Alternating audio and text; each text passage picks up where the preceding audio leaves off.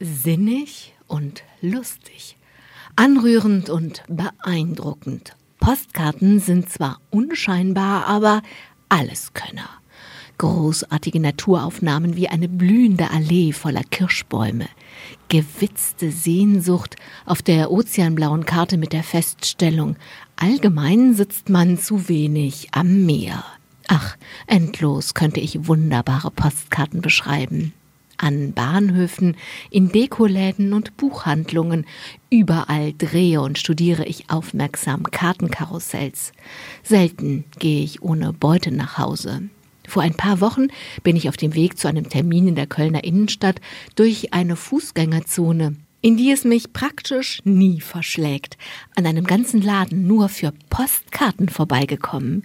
Selig habe ich die Etagen inspiziert und ganze Boxen mit Postkartenkollektionen gefunden. Darunter eine Box mit atemberaubenden Weltraumaufnahmen der NASA, zum Beispiel eine rote Wolkenformation über dem Mars in Form einer leuchtenden Rose.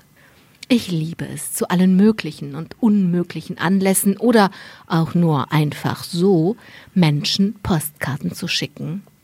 In der untersten Schreibtischschublade bewahre ich meine Schätze. Will ich jemandem schreiben, blättere ich durch die Karten, bis sich in meinem Kopf Anlass, Karte und der Mensch, dem ich schreiben will, zu einer Idee verbinden.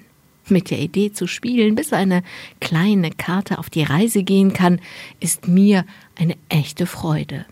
Gerade schreibe ich einem Freund unregelmäßig, aber beständig. Er steht vor einer schmerzlichen Lebensaufgabe. Die Kartengrüße freuen ihn.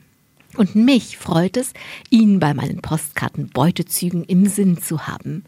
Jeder Monat bringt dem Freund seine eigene Herausforderung. Der Mai auch. Alles grünt und blüht, kündet von Hoffnung, Aufbruch und Romantik. Da schmerzt die eigene Einsamkeit besonders. Jetzt irgendwelche lauten Glückssprüche zu schicken, verbietet sich natürlich von selbst.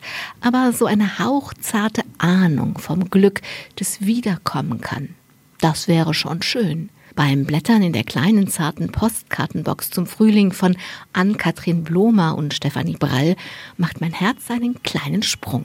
Und wenn alles gut gegangen ist, sind die von Ann-Kathrin Blomer fein gezeichneten Maiglöckchen rechtzeitig zum ersten Mai-Feiertag im Postkarten des Freundes gelandet. Und das inmitten der Maiglöckchen mit Ö in zarten Lettern geschwungene Maiglückchen mit Ü auch.